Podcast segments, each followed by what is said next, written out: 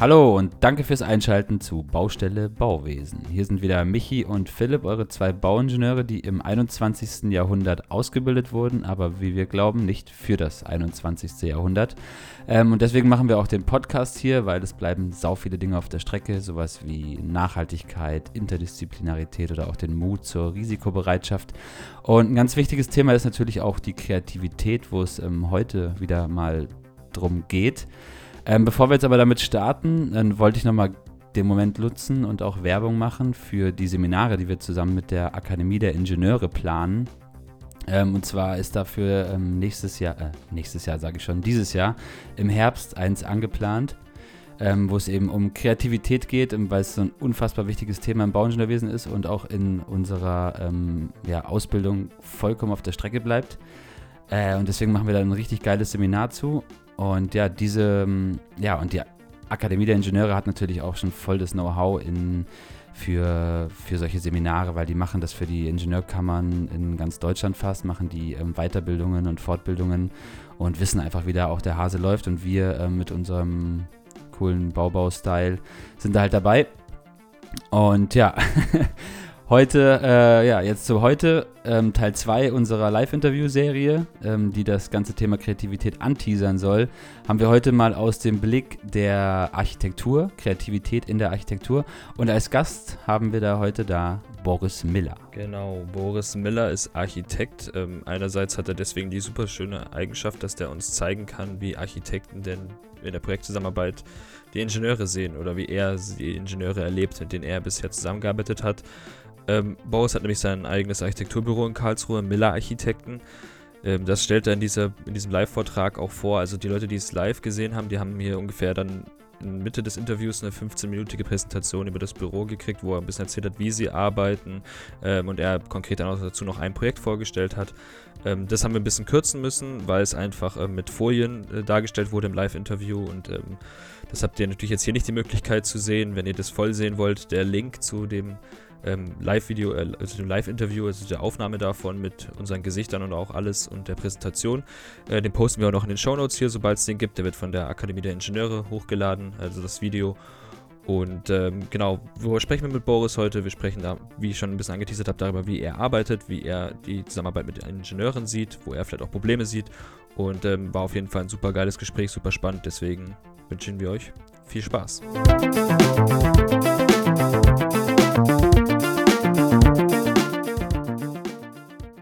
Hallo, äh, natürlich auch von meiner Seite noch einen, einen, wunderschönen guten Abend. Schön, dass ihr alle da seid und äh, auch Begrüßung an unseren heutigen Gast, Boris. Hi, Boris. Hallo, vielen Dank ja. für die Einladung. Schön, dass du da bist. Ähm, legen wir gleich mal mit, der, mit dir als Person los. Ähm, was uns natürlich als Bauingenieure brennend interessiert, warum bist du Architekt geworden und nicht Bauingenieur? Ähm, ich glaube, dass der, der, Wunsch oder mein Berufswunsch, Architekt zu werden, der geht, glaube ich, so lang zurück, dass ich es einfach nicht, äh, ich habe das gar nicht als Kind äh, getrennt oder gewusst, dass das äh, zwei Disziplinen sind. Ähm, ist vielleicht ein bisschen eine Ausrede, aber äh, es war, glaube ich, wirklich so, weil äh, ich kann mich gar nicht erinnern an irgendwas anderes äh, als Berufswunsch und das wusste ich wirklich schon als Kind. Und von daher, ja, es wurde ja auch im 19. Jahrhundert erst so richtig aufgesplittet. Ich glaube, ich habe das, ähm, war mir gar nicht bewusst. Ich war auch, äh, habe ja eine Lehre gemacht als Bauzeichner. Ich war auch zwei Wochen versehentlich in der äh, Bauzeichnerklasse für, für die Ingenieure, ja, und habe das auch nicht gemerkt. ja, cool. Ja. Wie hast du dann gemerkt, dass es Kreativität, äh, dass es überhaupt Architektur gibt? Ja, ich weiß. Also das, das war damals war das so, dass ich in der Pause jemanden kennengelernt habe. Äh, übrigens ähm, mittlerweile eine Partnerin bei einem äh, sehr großen Büro in Stuttgart, Whitford Architekten, und die hat äh, gesagt, in der Klasse bei Ihnen fehlt noch jemand, weil ich war so ein bisschen Nachzügler. Und äh, da hat sich das dann langsam aufgeklärt, ja. Aber ja, ich habe da einfach mal mitgemacht. Ja, so cool. Ähm, aber deine Ausbildung als Bauzeichner war ja eigentlich auch nicht äh, dein erster Job. Was war denn dein allererster Job, den du gemacht hast? Ja, der, der allererste Job, äh, da war ich wirklich noch zu jung, um irgendwas an, an Baustellen zu machen. Mit, mit 15 habe ich in einem Freizeitpark gearbeitet und habe damals äh, Tabletts abgeräumt. Ähm, hieß Café Flipper, also war im, damals hielt man noch äh, Delfine in solchen Parks. Und äh, ich habe da die Tabletts abgeräumt und dann bin ich aber fluchtartig auf die Baustelle ähm, der nächsten Sommerferien, ähm, um ja äh, dem nachzugehen, was mich da interessiert hat, ja, eben Häuser bauen oder das war damals mehr Innenausbau erstmal. Und in so einem Freizeitpark, da sieht man schon irgendwie auch was von Kreativität oder? Ja, also ähm, ich, ich glaube, das, was mich schon ähm, ich war zwischenzeitlich auch schon im Disneyland mit den Kindern und ähm, habe doch öfter mal Europapark natürlich auch besucht.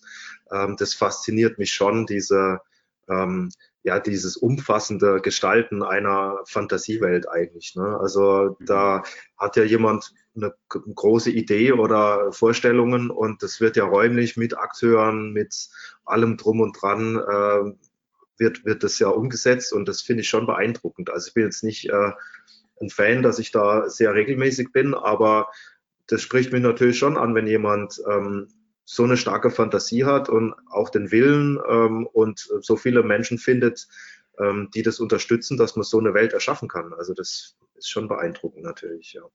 Ja, hättest du selber mal Bock, so eine Welt zu erschaffen? Ja, würde ich sofort machen. Also wäre ich sofort dabei. Ähm, brauchen wir nur ein paar Millionen, irgendeinen Investor und dann würde ich sofort äh, loslegen. Ich wüsste noch nicht, was für ein Motto es hätte, ähm, aber wäre ich sofort dabei. Ich habe eine Idee, das wäre dann äh, der erste nachhaltige Freizeitpark Deutschlands vielleicht. Wo das dann wirklich alles auch richtig geil nachhaltig gebaut ist. Und ja, ähm, wird wirklich klappen, mit Sicherheit. das ist mal ein gutes Konzept. Haben wir gleich mal hier die erste Brainstorm-Idee in dem kreativen Gespräch hier rausgehauen. Also ich schreibe mir das schon mal auf. Ja, schon mal ja. Idee ein. So, kommen wir wieder ein bisschen zurück zu, ähm, zu, dein, zu deinem Werdegang oder zu deiner, zu deiner Person. Du hast ähm, natürlich verschiedene Lehrer oder Lehrerinnen gehabt in der Architektur ähm, oder, oder auch einfach Lehren. Ähm, was ist denn bei dir hängen geblieben? Was für eine Architektur verfolgst du jetzt?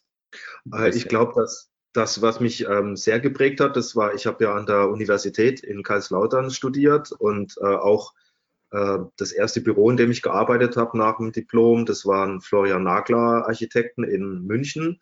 Äh, der hatte dieselbe, die gleiche Ausbildung bei äh, damals Klaus Mahler von Mahler Künstler Fuchs Stuttgart, also der, der alte Herr Mahler, ähm, ein sehr strenger ähm, Lehrer Baukonstruktion, der ähm, nach jeder Schraube gefragt hat und nach dem Sinn hinter jedem äh, hinter jeder Stütze und nach jeder Abmessung gefragt hat. Und ähm, ich glaube, das hat, wenn man das im Rückblick sieht, ähm, uns alle sehr geprägt und gerade den Florian Nagler, bei dem ich gearbeitet habe, dann ein paar Jahre, mit dem ich ähm, eigentlich auch noch guten Kontakt habe.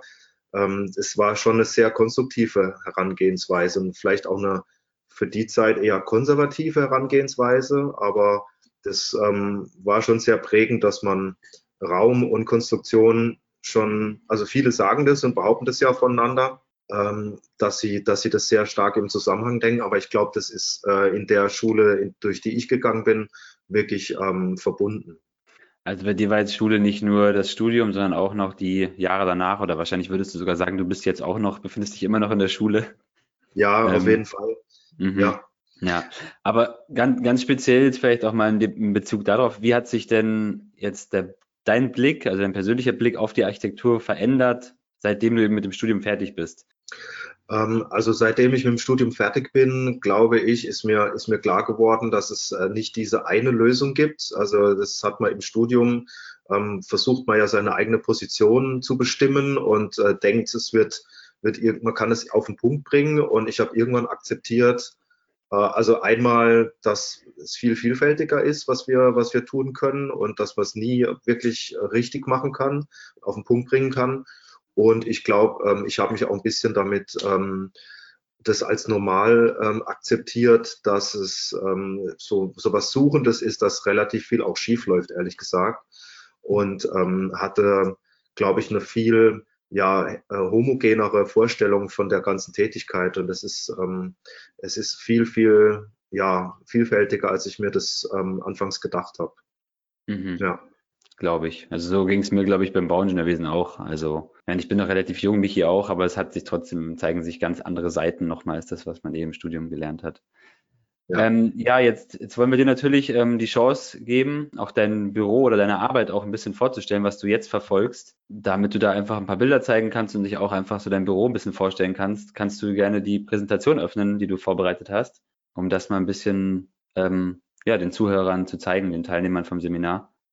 Ja, ähm, also hier sieht man gleich, dass wir doch ein, in den fünf Jahren, in denen wir arbeiten, doch schon ein kleines Spektrum erarbeitet haben. Und ähm, ich werde da auch gleich drauf näher eingehen, ähm, dass wir, glaube auch schon mit, mit Nachdruck versucht haben, in vielen verschiedenen Materialien zu bauen.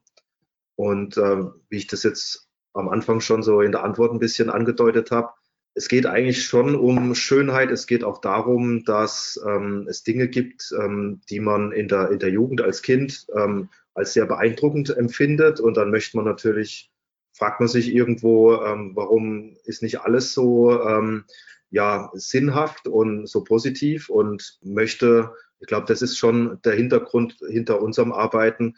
Wir wollen schon ähm, ja, Dinge verändern, ein bisschen so nach, nach unserer Vorstellung umsetzen.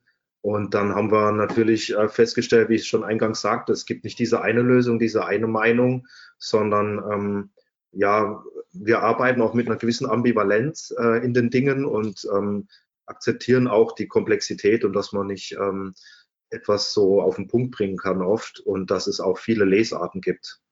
Und das ähm, soll mal diese Landkarte so ein bisschen zeigen, an deren äußeren Rand ähm, die drei Worte Kontext, Entwurf, Konstruktion liegen. Und ganz im Innern sind die Dinge, die ähm, eigentlich für ein Projekt dann daraus resultieren. Und man sieht so eine Wolke oder so in dieser Landschaft sieht man äh, ein paar Stichworte. Ähm, ich denke, was, was wirklich in der Analyse erstmal ganz stark den Entwurf, die Arbeit prägt, ist dieses Thema Kontext, das Umfeld des Grundstücks, auch der Kulturraum, der da existiert, der Genius Loki, sagen wir, also wie ist die Landschaft, was für einen Maßstab hat sie. Und natürlich heute auch ganz klar der ganz große Kontext, ähm, die Ressourcen, die Klimaerwärmung. Und dann haben wir hier auf der ähm, rechten Seite das Thema Konstruktion.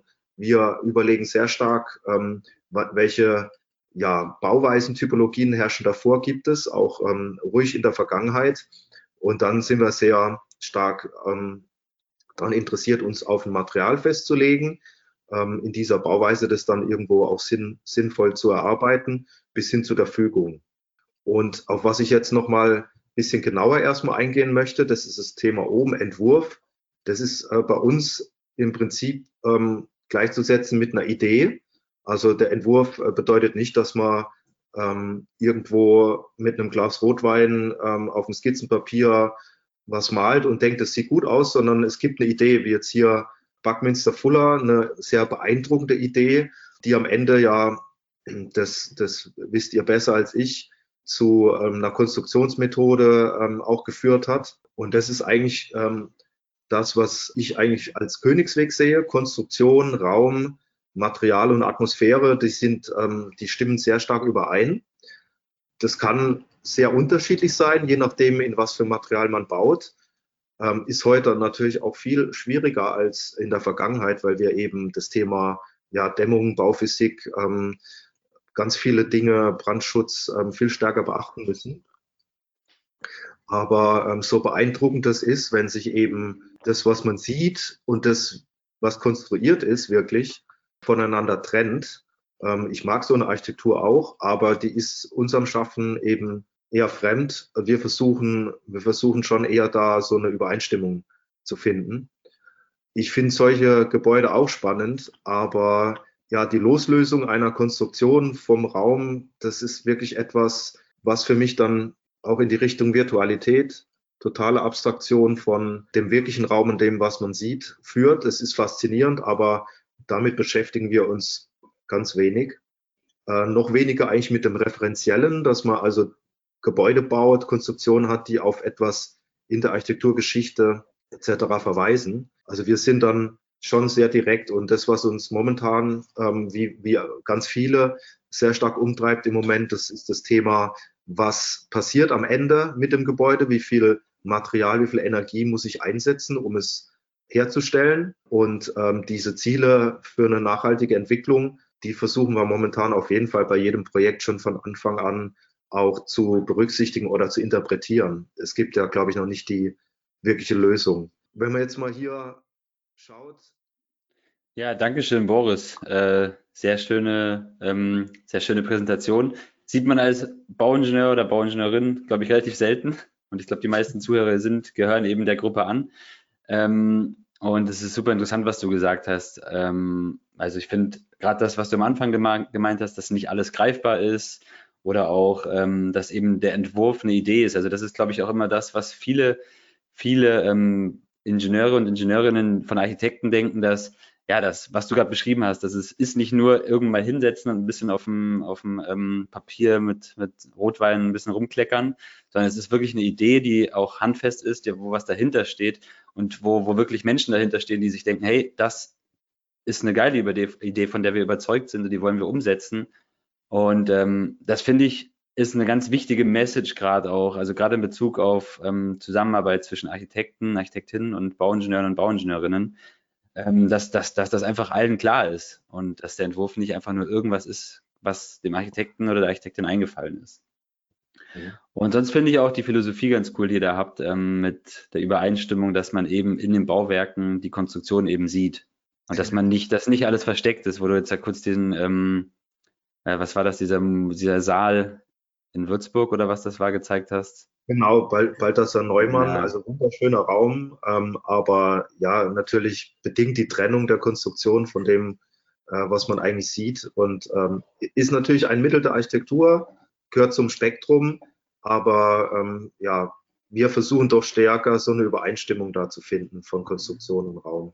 Ja, ich meine, passiert ja heute auch noch viel, dass konstruiert wird, Stahlbeton, Skelettbau und dann werden halt irgendwelche fancy Fassaden davor gehängt. Ähm, aber die Konstruktion ist eigentlich ein ganz basic, langweiliges Ding, sehr unkreativ, sagen wir mal.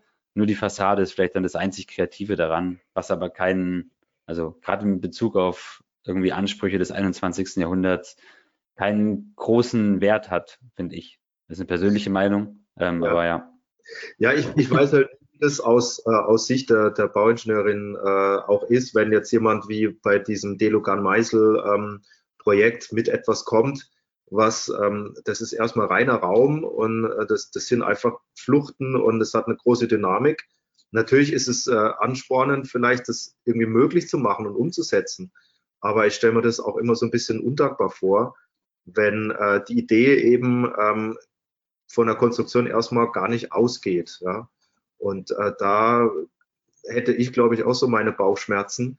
Also die Idee, ich glaube, die sind nicht alle gleichwertig. Man kann nicht sagen, ähm, ich will jetzt eine, keine Ahnung, ähm, eine Tulpe bauen und das ist dann eine gute Idee, um ein Wohnhaus zu machen. Ja, also das haben wir, haben wir an der, an der Uni, durfte ich ja ein paar Jahre ähm, als, als wissenschaftlicher Mitarbeiter äh, da auch arbeiten. Man muss natürlich auch die Ideen überprüfen. Sind sie tragfähig? Also es ist ja wie ein Fahrzeug was oder ein Gefährt, was einem durch den ganzen Prozess tragen soll, soll auch helfen. Mhm. Und natürlich gibt es auch Unfug. Also ähm, mhm. Das ist aber schwer zu erkennen ja, vorher. ja. Jetzt nochmal zu, deine, zu deiner Aussage mit der Konstruktion und Raum ähm, als ähm, also zusammen in einem Einklang zu stellen, da musst du ja eigentlich auch relativ viel mit Bauingenieurinnen und Bauingenieurinnen zusammenarbeiten. Wie schätzt du denn die Zusammenarbeit äh, mit Bauingenieurinnen und Bauingenieuren ein? Ja, also das ist, ist sehr unterschiedlich. Das ist äh, im besten Fall ähm, bereichernd. Also ich kann, kann auch sagen, die Gebäude werden äh, bei dem, was wir machen, die werden erstmal besser ähm, durch den Austausch. Also oft müssen wir eben nochmal mehr Struktur ähm, denken und ähm, gucken dann, dass wir das wieder, also ich denke jetzt an ein Projekt, was wir gerade bauen, ein kleines Wohnhaus. Äh, das war eigentlich ein langer Schlauch und dann wurde irgendwie klar, man braucht alle paar Meter nochmal eine Queraussteifung. Das haben wir jetzt ähm, mit, mit ja, so, so kleinen Wandvorsprüngen gemacht und das gliedert den Raum eigentlich sehr schön. Also es kann sehr positiv sein, Manchmal ist es so, ähm, ja, dass es kommt immer darauf an, für welche Kunden ähm, die, die ähm, Bauingenieure auch generell arbeiten, ähm, dass es vor allem von der Wirtschaftlichkeit geprägt ist, auch was den Zeitaufwand angeht. Ja. Und äh, das spürt man dann auch. Und ich glaube, die Kunst ist es oder das Wichtigste, die passenden Büros oder die passenden äh, Bauingenieurinnen zu finden zu dem, was man selber vorhat. Ja, also äh, wenn jetzt jemand hauptsächlich sehr, sehr große Projekte macht und äh, dann kommt man mit einem Wohnhaus, dann ist auch klar, dass da vielleicht nicht so der Ehrgeiz da ist. Also es kann sehr unterschiedlich sein. Ja. Mhm. Verbesserungsfähig mhm. ist es, glaube ich, von beiden Seiten. Aber ich empfinde es wirklich so, äh, dass es sehr, sehr hilft, wenn man es annimmt, ähm, das Gebäude auch, ich sage mal, authentischer zu machen. Ja, vorher ist es mhm. oft so ein bisschen so ein Luftschloss, ja, und dann kommt es so ein bisschen auch in der Realität an. Also du, das, was jetzt da vielleicht ganz gut rüberkam, ist ja, dass du gesagt hast, dass, also klar, wenn jetzt bei dir jemand kommen würde, der sagt, ich baue jetzt, äh, will jetzt mit dir ein äh, neues Hochhaus in Frankfurt bauen, ähm, wäre jetzt vielleicht gar nicht dein Ding. Aber das, was rüberkam, fand ich ja sehr interessant, dass, dass es wichtig ist, dass man als Architektin und als Bauingenieurin eben auf einer Wellenlänge ist und dass man das gleiche Ziel verfolgt auch ein bisschen. Und äh, das ist, glaube ich, halt eine wichtige Message auch, die jetzt unabhängig von davon, welche, welchen Maßstab das Gebäude hat oder in welcher Skala das gebaut wird, ähm, dass man, dass da, dass das, glaube ich, ein ganz wichtige, ganz wichtiges Prinzip für die Zusammenarbeit ist. Ja, also ich, ich glaube, das wurde in der Vergangenheit, kann man ja offen sagen, auch ein bisschen gepflegt, so diese Konkurrenz mal positiv gesagt. Aber es gibt ja ganz viele Dinge, die wir, ähm, die wir vielleicht in der, in der jetzigen Generation oder in der nächsten, also hören ja viele zu, die, die jetzt noch studieren, ähm, die wir in der nächsten vielleicht ein bisschen vom Tisch kriegen. Ja, ähm, also mir wurde das schon sehr stark eingebläut, dass ähm, auch die Handwerker ähm, und, und alle beteiligten Planerinnen, dass das, dass das sehr wichtig ist, so im Team zu arbeiten. Ich glaube, dass wir das auch sehr stark versuchen. Es gibt immer ja, Menschen, die nicht kooperieren. Das ist einfach so. Aber ich glaube, die Grundeinstellung ist schon mal, ja, da, dass wir da zusammen mehr erreichen. Das, glaube ich, müssen einfach alle Seiten wollen und dann glaube ich auch, dass es geht. Ähm, ja, dann kommen wir mal zum, zum Thema Kreativität. Ich meine, ihr habt ja, haben wir jetzt schon viel auch in der Präsentation gesehen, wie, wie gearbeitet wird. Vielleicht kannst du es trotzdem noch mal ein bisschen zusammenfassen, kurz sagen, wie denn jetzt bei dir im Büro speziell Kreativität angewendet wird. Ja, also der Ausgangspunkt ist eben eine sehr starke Analyse und ähm, dann ähm, kommt, es, kommt das Thema zustande, oft auch im Austausch, mal mehr, mal weniger. Und ähm, man kann wirklich sagen, dass die Projekte bei uns auch durch viele Hände gehen und ähm, es da wirklich auch von jeder, von jedem einen kleinen Beitrag gibt. Also es ist eigentlich wie so ein mehr so ein offenes Ding, wenn jemand da eine Idee dazu hat oder sich da äh, einsetzen möchte, dann stehen da auch die Türen offen. Die Kreativität ist, glaube ich, wirklich bei uns so, dass wir die versuchen dass man die auch immer textlich fassen kann, was man, was man sich da vorstellt. Also diese Idee, ähm, der Wunsch, jetzt zum Beispiel zu sagen, ich mache ein sehr schweres Haus oder ich mache was ganz Leichtes, ähm, das sind alles Dinge, die, die, diese Kreativität, die versuchen wir halt schon im Austausch, im Gespräch ähm, fließen zu lassen. Ein bisschen schwierig ist ähm, zu erklären, wo oft die Ideen herkommen. Ja? Ähm, das ist wirklich ein Phänomen und ähm, also heute Morgen war, war es irgendwie ganz glücklich, da ähm, konnte ich ähm, beim Frühstück einfach so ein paar Ideen nochmal im Skizzenbuch festhalten. Manchmal ist es, wenn man abends zusammensitzt mit, mit Leuten hier, manchmal ist es wirklich in der Zusammenarbeit, manchmal ist es, wenn man drüber redet. Ähm, ist ganz schwer zu fassen. Ja, mhm. Ich glaube, viel Intuition, die, glaube ich, gerade, ich weiß nicht, wie das bei euch in der Ausbildung ist, oft nicht geschult wird. Ja? Ähm, auch dieses ähm, mhm. stelle ich mir auch schwierig vor, ähm, so viele Vorschriften erfüllen zu müssen und so, so, weil ich glaube, Kreativität hat sehr viel mit Mut zu tun. Ja, auch damit, dass man sich traut, eine Frage zu stellen oder äh, mal etwas zu hinterfragen. Mhm. Und wenn ich natürlich ganz, ganz viele Dinge vorgegeben habe, wird es ja erstmal gehemmt. Ja, ja auf jeden Fall. Ja. Ähm, nee, ich finde ich finde das super spannend, dass, dass ähm, gerade auch jetzt der Bezug, den du gerade genannt hast zum, zum Bauingenieurwesen, man lernt das tatsächlich nicht. Also man lernt nicht intuitiv zu handeln und, und einfach mal, ich meine, gut, es ist natürlich auch schwierig zu sagen, wenn man Nachweise erbringen muss, ob was ähm, hält oder nicht hält. Aber ich glaube trotzdem für die, gerade auch wenn man über Inspiration spricht und natürlich dann auch in dem Zusammenhang mit Kreativität, dass es extrem wichtig ist, dass ich auch ähm, ja, dass man eben diese Momente zulässt, wo man einfach intuitiv sagt, hey, das könnte ja auch so gehen. Und ich glaube, dass es tatsächlich viel passiert und ich glaube, dass, dass vielleicht der Unterschied ist, dass Architekten das im Studium sehr viel schon lernen, Bauingenieure und Bauingenieurinnen das wahrscheinlich aber erst so ein bisschen während, während dem Beruf lernen. Also dass das dann erst so während der wirklichen praktischen Arbeit kommt, wo man sieht, okay, da muss ich jetzt irgendwie eine kreativere Lösung für finden und sowas.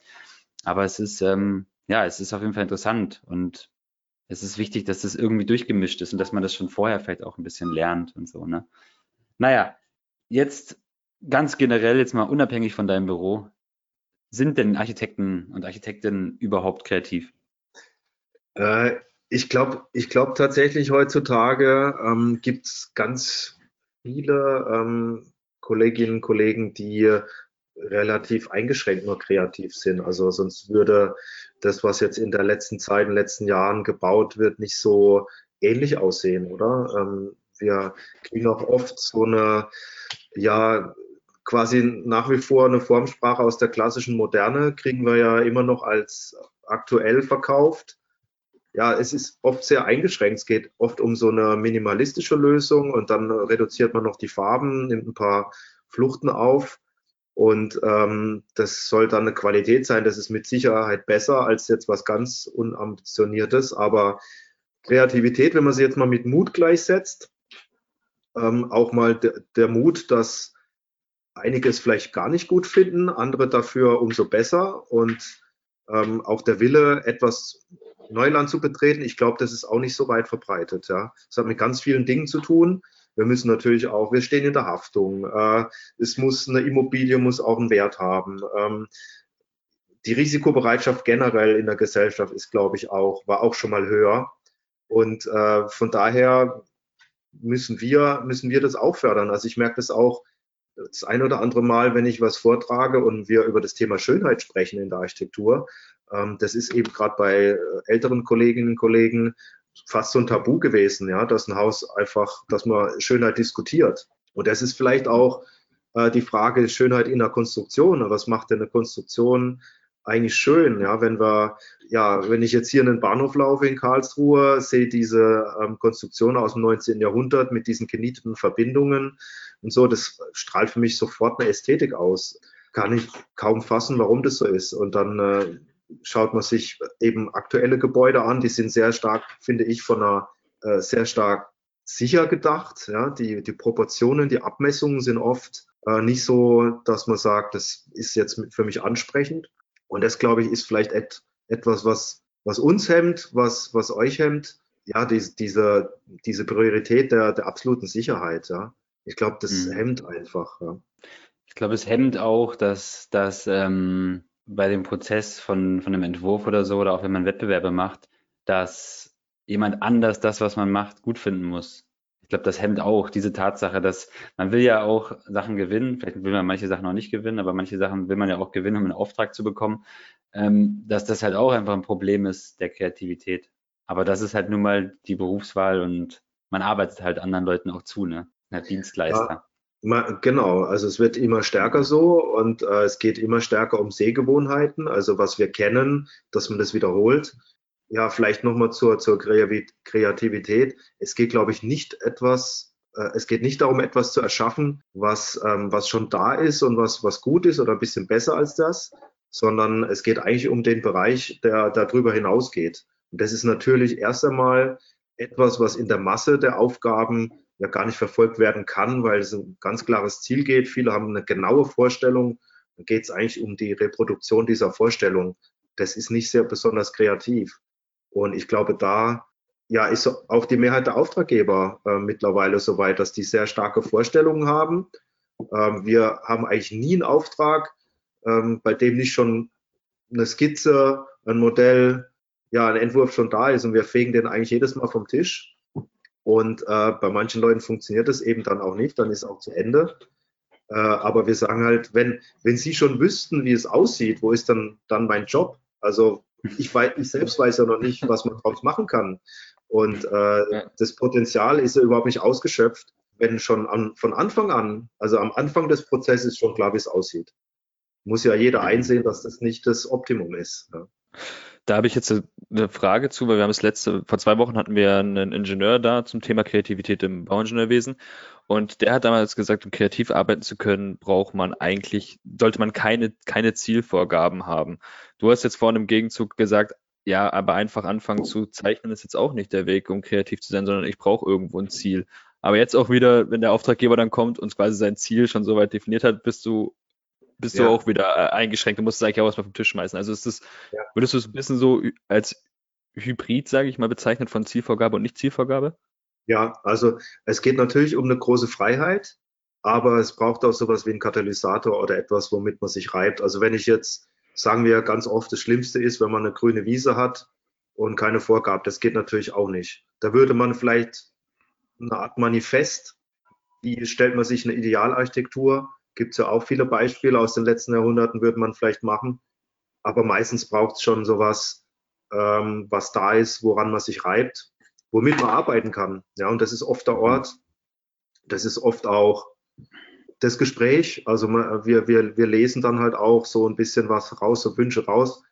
Wir haben, wir haben eine, ähm, ja, eine, eine gute Freundin mittlerweile, mit der wir zusammenarbeiten, die kommt so aus der Möbelbranche, die sagt, sie will immer diesen verborgenen Schatz heben bei dem Auftraggeber. Also man will so erforschen, was will der eigentlich? Das ist ein bisschen die Unterstellung, dass die gar nicht selbst äh, so, so, sich so gut kennen. Tatsächlich ist es schon oft gelungen, dass man etwas macht, äh, was dann doch wie, ähm, wie ein Schuh sehr gut passt, ähm, aber nicht am Anfang klar war, dass es in die Richtung geht. Das klingt jetzt natürlich so ein bisschen magisch, ja, äh, esoterisch fast. Aber darum geht es wirklich, dass man, dass man so in so einem offenen Austausch ähm, dahin kommt, wo soll es eigentlich hingehen. Und ja, die absolute Freiheit ist, glaube ich, auch nicht das Richtige, ja, sondern so eine, so eine Mischung, so eine Ambivalenz, genau. Klingt ja fast so, als wäre der Architekt auch ein bisschen äh, Psychologe, weil er herausfinden muss, was der Gegenpart denkt, ohne dass er es sagt. Ja, das, also ich meine, das trifft jetzt natürlich sehr stark für private äh, Bauherrschaften zu. Ne? Da geht es oft um Wohnen bei uns. Ne? Und das ist, das ist natürlich auch Auftrag. Aber ja, äh, ich glaube, ähm, so eine kleine Psychologie-Ausbildung äh, ist, ist sehr, sehr, also ich glaube auch, wenn äh, Bauingenieurinnen wissen, wie tickt eigentlich der Architekt, ja, oder die Architektin. Ich wollte es gerade sagen. Ja, ja. ja. Genau. Also, das, ja, das wissen wir alle. Man muss, wenn man das auf dem, äh, auf dem Niveau mit dem Einsatz betreiben will, muss man ja schon auch ein bisschen verrückt sein in der einen oder andere Richtung. Und das hilft auch, ja, wenn man da gut, äh, gute Menschenkenntnis, würde ich mal sagen, ist sehr, sehr ähm, hilfreich.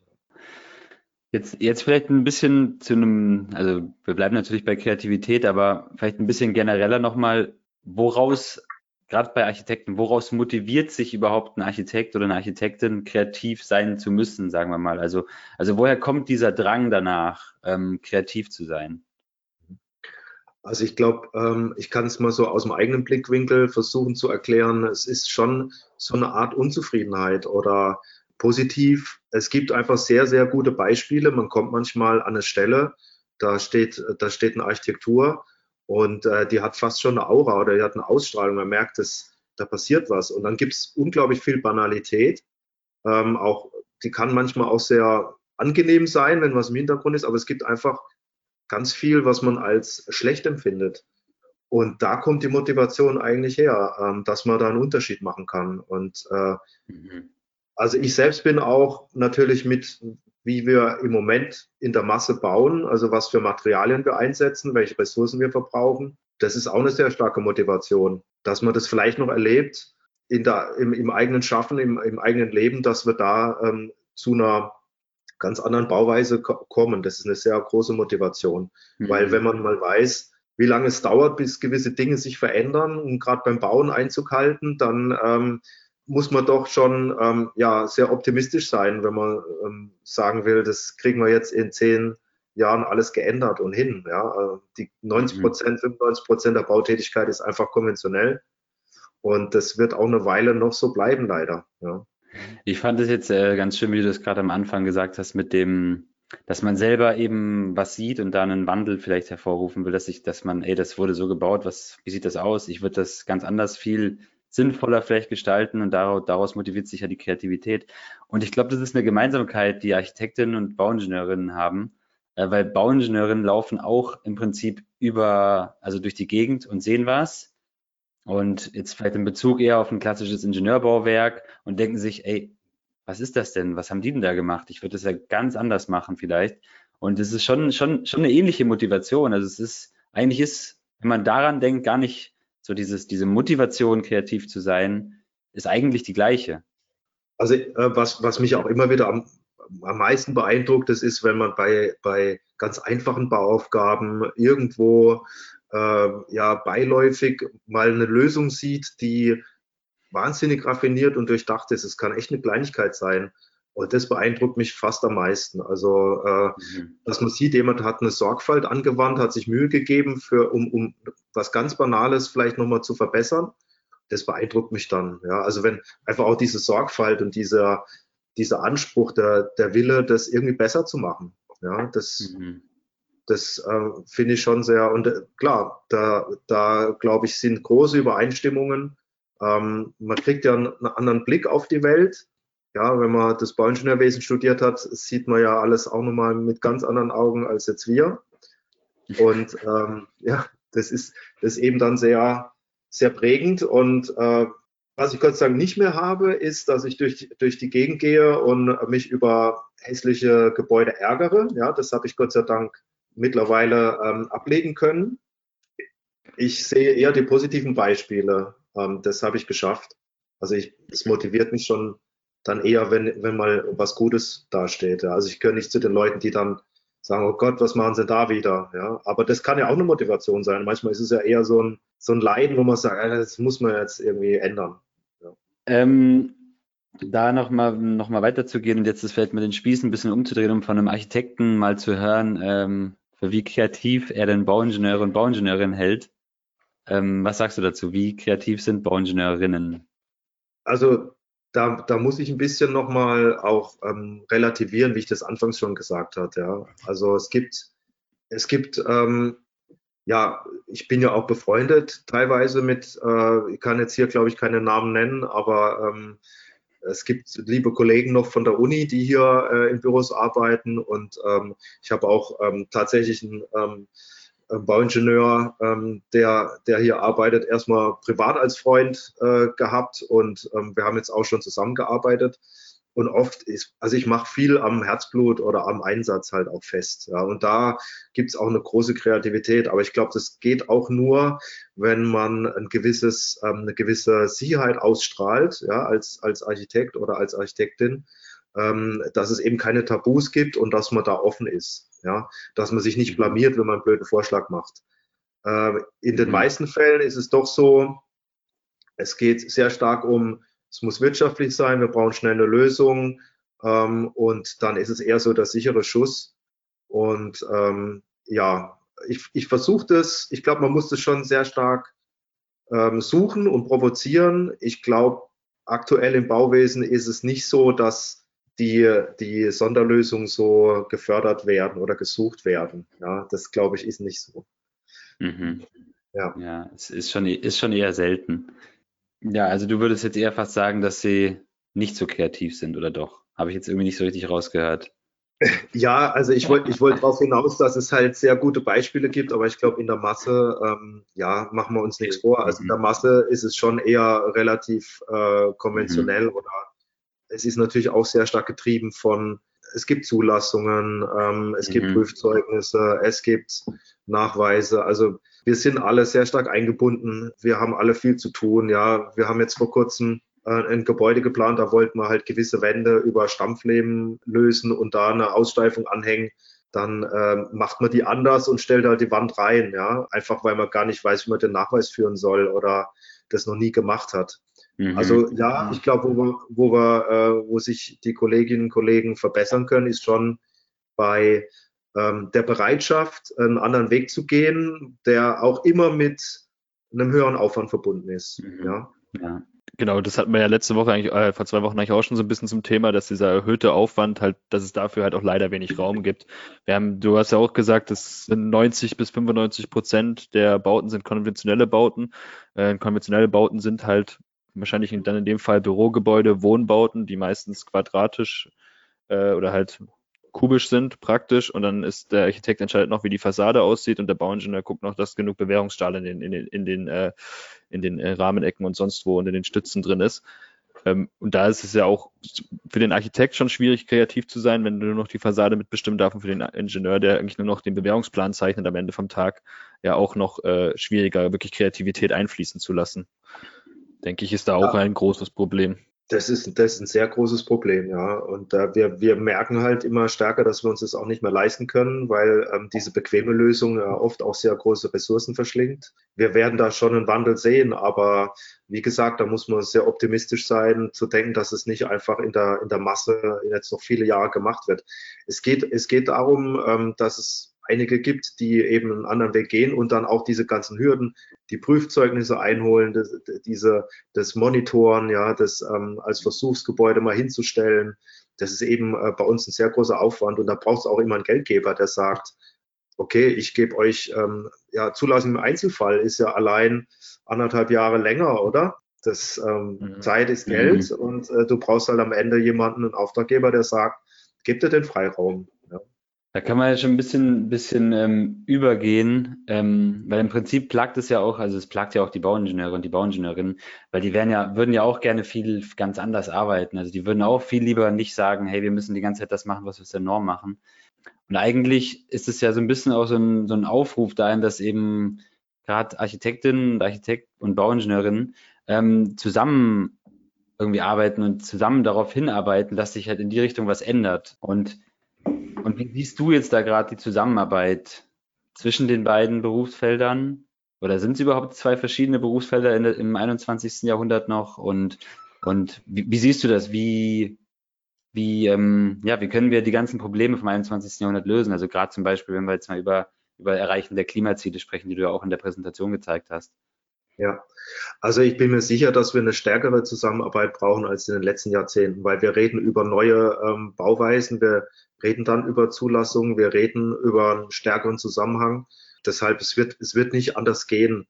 Äh, konkret gibt's äh, auch, eben ich, ich erzählte vorhin von dem befreundeten Ingenieur, wir, wir möchten einfach ähm, eine Bauweise mal als Versuchsbau zusammen hinstellen, Natürlich ist es, ist es schwierig, ähm, da jemanden zu finden, der das auch finanziert und mitträgt. Und natürlich ist das ein ähm, größerer Aufwand, aber ich glaube, wir müssen schon in den nächsten Jahren, wir haben nicht mehr die Lösung in der Schublade, die wir dauerhaft verwenden können. Also mhm. mir ist sie momentan jetzt nicht so wirklich bekannt. Ja, jetzt haben wir ganz viel in Holzbau gemacht.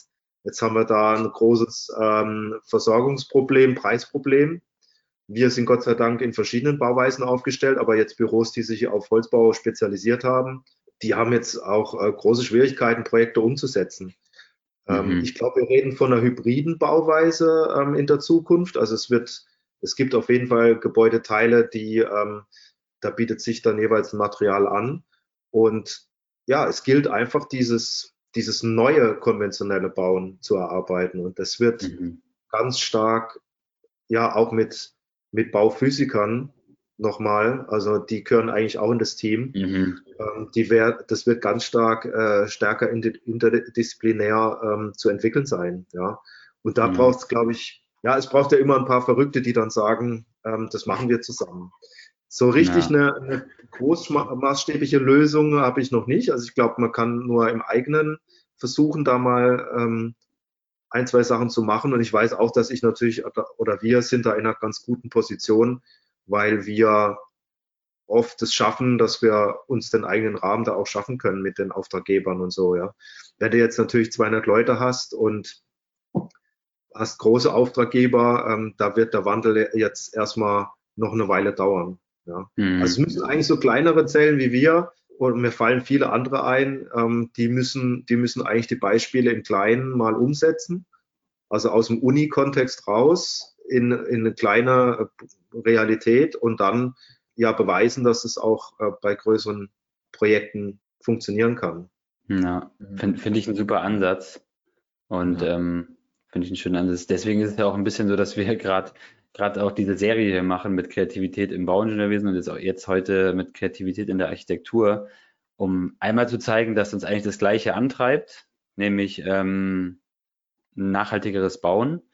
und ähm, eben auch ein bisschen zu motivieren, hey, wir sind die, an denen es auch ein bisschen hängt, dass das jetzt alles passiert und, und einfach zu sagen, hey, wir müssen mit dem Tool, was uns, äh, was die Kreativität ist im Prinzip, neue Möglichkeiten finden, wie wir zusammenarbeiten können. Also wirklich kreative Ansätze finden, wie kann ähm, Architektinnen und BauingenieurInnen äh, zusammenarbeiten. Und das, da ist für mich, ist da Kreativität ein ganz, ganz wichtiges, ganz wichtiger Punkt.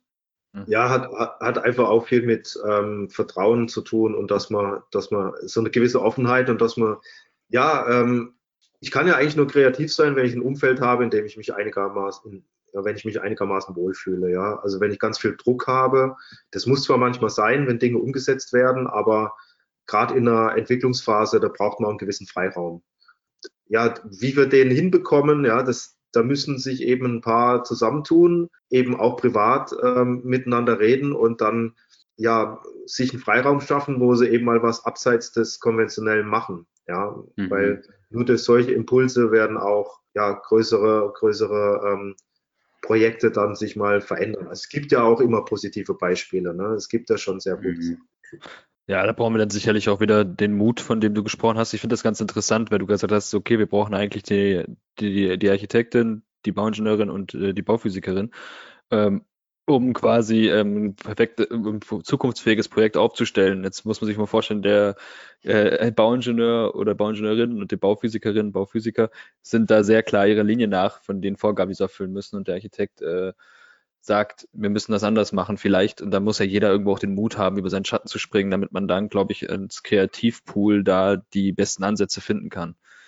Ja, man, also man muss natürlich auch bereit sein, äh, was zu übernehmen. Ne? Also ähm, man muss natürlich bereit sein, wenn, wenn jetzt äh, zwei von den dreien sagen, ja, das ist totaler Schwachsinn, das müssen wir echt anders machen, dass man das eben auch akzeptiert. Ja. Ähm, mhm. Das ist, glaube ich, auch äh, sehr schwierig. Ja? Also Kreativität, wenn man das wirklich in der Gruppe dann äh, machen möchte, dann geht es oft auch darum, wer hat es gesagt und nicht, wie ist es inhaltlich richtig. Das muss man, glaube ich, da muss man sich auch ein bisschen davon lösen, dass man nicht immer die eigene Position bis zum Ende vertritt. Also wenn man in einer Gruppe kreativ sein will, dann muss man es echt ähm, inhaltlich diskutieren und nicht äh, personenbezogen. Das ist mhm. relativ schwierig, ja, aber glaube, das kriegt man auch hin. Ja, ja schön. Ich glaube, ähm, da sind wir schon, haben wir eine schöne Diskussion hier geführt. Boris, vielen, vielen Dank, ähm, dass du äh, dabei warst und mit uns über das äh, unfassbar wichtige Thema gesprochen hast. Hat Spaß, mir hat Spaß gemacht. Ja, sehr gern. Genau. Vielen Dank, ja. Und ähm, ich denke, wir können es jetzt dem, demnächst auch, die Einschränkungen sind ja geringer. Also Philipp, du bist ein bisschen weiter weg, aber wir können es äh, wahrscheinlich jetzt auch mal äh, in Realität in einer, in einer Runde auch hochhalten, ne, den Austausch.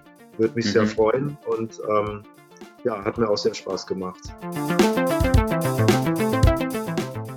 Yo, Michi, da hat der Boris auf jeden Fall den Nagel auf den Kopf getroffen, äh, wenn es um Kreativität im Bauwesen geht oder ganz speziell auch um Kreativität ähm, der Bauingenieurinnen, dass er nämlich gesagt hat, dass wir eigentlich nicht kreativ sind, weil wir uns eher vor der Sonderlösung scheuen und eher immer so diese genormte Lösung ähm, anfixieren und dass das eigentlich nichts mit Kreativität zu tun hat. Fand ich eigentlich einen ganz, ganz, ganz geilen Punkt und der eigentlich auch nochmal bestärkt in, also wie man als Bauingenieurin vor Architektin so rüberkommt. Mhm. Ja, auf jeden Fall. Es hat das auf einer, auf der einen Seite hat das halt gezeigt, wie wir rüberkommen beim Architekten. Aber ähm, als ich mich dann auch, als wir uns darüber unterhalten haben, wie halt die meisten Bauwerke eigentlich aussehen, die gebaut werden, dass es halt dann doch am Ende ähm, Standardbauten sind, wo ich dann auch, äh, wo ich dann auch zu ihm gemeint habe, so gut, beim Ingenieur geht es halt nur noch darum, wie viel, wie viel Stahl muss da in die, in, in die Rahmenecke oder in die Stütze rein und äh, beim Architekten geht es ein bisschen darum, wie, wie zeichne ich die, wie zeichne ich am Ende die, die Fassade oder wie bilde ich die am Ende aus. Dass es eigentlich um die zwei Themen geht. Und dass wir uns dann eigentlich schon auch ein bisschen einig geworden sind, dass es wahrscheinlich schon auch einfach in der Bauweise liegt, dass wir das auch, dass die Architektur gar nicht, gar nicht mehr gefordert, also gar nicht mehr gefragt ist. Das ist ja ähm, mit dem harten Urteil, das er da gefällt hat, verbunden. Ich denke auch, dass er, ähm, dass er das, dass er das ähm, gar nicht, also lange nicht so ge gemeint hat, wie es vielleicht auch hätte klingen können, wie du es jetzt auch gesagt hast, ähm, sondern es ist einfach auch schwierig ist für den Ingenieur halt wirklich ähm, die Möglichkeit zu sehen, kreativ zu sein, wie wir es ja auch sagen, weil wenn wir es nicht lernen, dass man auch mal ein bisschen über seinen Schatten springt und vielleicht auch mal so, ein, so einen kleinen Blick ins Ungewisse wagt und sich nicht immer nur auf Gewissheiten stützt, dass es dann halt äh, äh, anders läuft. Das haben wir halt äh, nicht beigebracht gekriegt, wenn man so will. Kann man sowas beigebracht kriegen? Ich denke schon sicherlich. Aber ähm, das ist so das, was bei mir da in dem Zusammenhang so ein bisschen hängen geblieben ist. Mhm, ja. Nee, ich meine, ich würde das jetzt auch nicht als, also auch gar nicht als Angriff irgendwie sehen an, an die Bauingenieurswelt, ähm, was er da gesagt hat, sondern es ist eigentlich eher ein, ein Punkt, der einfach wichtig ist und der einfach diskutiert werden sollte. Und ja, deswegen, deswegen sind wir auch hier und haben, sprechen ja gerade auch über dieses Thema. Und ich glaube, es geht einfach vielen so. Die haben das, viele haben das einfach schon, schon gesehen, aber wissen halt auch nicht wirklich die Gründe und sowas. Und deswegen, ja. Und ja. Ja, ja ansonsten würde ich ja mal sagen, ist ein geiler Typ auf jeden Fall, der Boris. Ja, auf jeden Fall. Richtig, richtig cooler Typ, hat er witzige Sachen gesagt. Ähm, was mir noch eingefallen ist, was auch noch ganz, ganz witzig ist, ist dieses, ähm, das Schlimmste, was es gibt, ist auf der grünen Wiese zu bauen. Äh, ich, das ist immer so das, was man, glaube ich, ähm, was, der, was der Ingenieur so ein bisschen manchmal auch über den Architekten vielleicht denkt. So, ja, hey, der macht einfach irgendwas, der denkt sich dabei gar nichts und wir müssen dann irgendwie gucken, dass daraus irgendwas wird. Aber dass ja auch die Arbeit des Architekten an, an Rahmenbedingungen geknüpft ist, ähm, die es irgendwo einzuhalten gilt, was ja absolut logisch ist. Ähm, aber was halt auch, glaube ich, ähm, viele Ingenieure ein bisschen bei den, bei den Architekten unterschätzen, hat er, finde ich, auch noch ganz, äh, ganz schön dargestellt. Dass man da halt einfach auch, mhm. um kreativ arbeiten zu können, um kreativ äh, entwickeln zu können, musst du dir deiner Rahmenbedingungen oder deiner, deiner, ähm, deines Ziels ein bisschen bewusst sein. Fand ich auch noch interessant. Ja, eigentlich ähm, so viel schon mal, schon mal dazu. Ich würde jetzt mal nochmal, vielleicht nochmal einen Sprung zu seiner Person nochmal ein bisschen rüber, zu, rüber machen. Ich fand ja gleich, was er am Anfang gesagt hat, auch ziemlich geil, wo es, äh, wo es um seinen ersten Job geht und, und wie er da in dem Freizeitpark gearbeitet hat. Äh, da hat er ja auch eigentlich ganz cool ein bisschen umschrieben, wie da so das, die Kreativität auch, äh, ja, wie das seine Kreativität schon so ein bisschen gefördert hat. Fand ich auf jeden Fall ganz lustig. Ja, wir können ja mal gucken, wir können ja mal uns mit Boris noch ein bisschen auseinandersetzen und vielleicht äh, mal einen kleinen Freizeitpark planen und dann, äh, dann hauen wir den irgendeinen reichen Investor auf den Tisch und sagen, hier, guck mal, das ist unser Freizeitpark. also wenn ihr, wenn ihr, liebe Zuhörerinnen, wenn ihr was habt, dann äh, haut auf jeden Fall her. ähm, wir haben auf jeden Fall die Möglichkeit, ähm, einen Freizeitpark zu planen. Wenn er geil ist, dann wird ihn vielleicht auch irgendein ähm, Investor ja. nehmen. Also wir brauchen, das ja, wir brauchen auf jeden Fall Holzbauer und äh, Tiefbauer und, äh, und Wasserbauer, dass wir auch wirklich alle Attraktionen bauen können. Hm, und nachhaltig. Alles natürlich. nachhaltig. Gut. Ja. ja. So viel äh, dazu. Ich glaube, wir sind am Ende angekommen. Ähm, die Links für diese Folge, äh, je nachdem, ab wann dann noch das Video online ist, äh, werde ich hier reinposten. Kann sein, dass es jetzt noch nicht sofort passiert, aber dass die dann äh, mit der Zeit auf jeden Fall hier zu finden sind auch. Ansonsten findet ihr auch immer alle Bekanntmachungen auf Instagram ähm, und ab und zu LinkedIn. Noch seltener auf Twitter. aber ansonsten äh, findet ihr auf jeden Fall alles bei Instagram. Das ist wahrscheinlich äh, die einzige Plattform, wo ihr uns erreicht. ähm, und die Homepage natürlich, baustelle-bauwesen.de. Ähm, ja, Michi, von meiner Seite, ich bin am Ende. Ich auch. Tschüss. Tschüss.